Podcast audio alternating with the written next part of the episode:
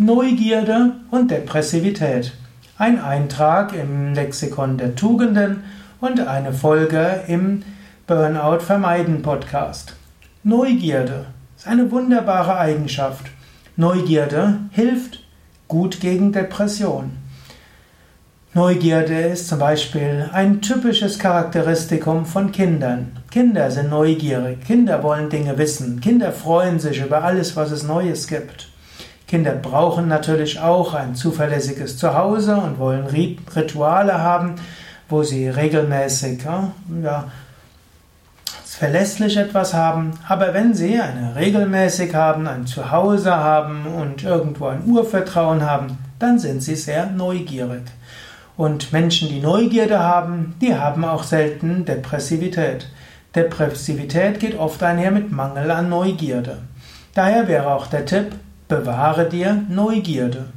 Und öfters mal tue auch etwas Neues. Es gibt diese berühmte Tipps, die zum Beispiel oft zum neuen Jahr dort veröffentlicht werden, wo behauptet wird, sie stammen vom Dalai Lama, manche, zwei, manche bezweifeln das. Da steht zum Beispiel, gehe jedes Jahr in einen Ort, wo du noch nicht gewesen bist ein einfacher Ratschlag. Das heißt jetzt nicht, dass du jedes Jahr in einen anderen Teil der Welt gehen musst, mal nach Australien, mal in die Antarktis, mal nach Grönland und dann wieder in die Anden. Hm, ist vielleicht nicht unbedingt umweltfreundlich, ökologisch, aber geh in andere Kontexte. Hm, bewahre dir deine Neugierde. Ja, geh mal an einen anderen Ort. Wenn du bisher immer einen Weg gegangen bist in deiner Stadt, geh mal einen anderen Weg. Kauf mal woanders ein.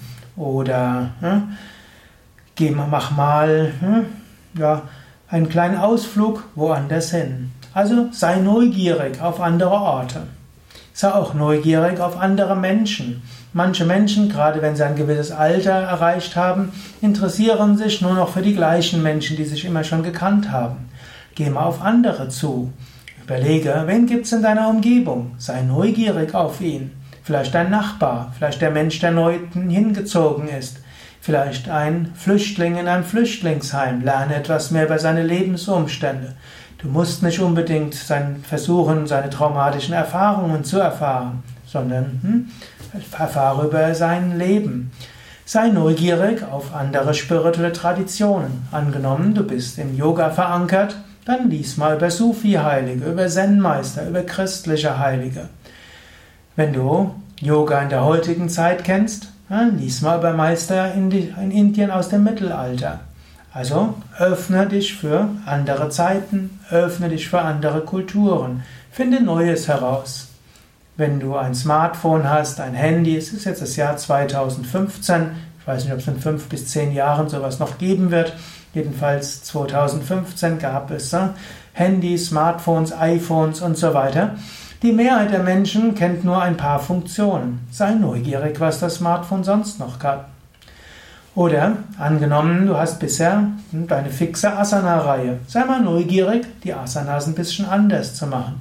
Sei mal neugierig, was es ausmacht, wenn du statt 20 Minuten eine Stunde meditierst. Und so weiter. All das weckt die Lebensgeister. Und selbst wenn du schon depressiv bist, überlege, was könntest du Neues machen? Was könntest du anders machen? Wie könnte deine Neugierde wieder entfacht werden? Genau das kannst du jetzt machen. Die, wenn du dieses als Video anschaust, wird jetzt gerade die Kamera auf ein Plakat gehen und dann hast du ein paar Sekunden, um zu überlegen, worauf wärst du neugierig?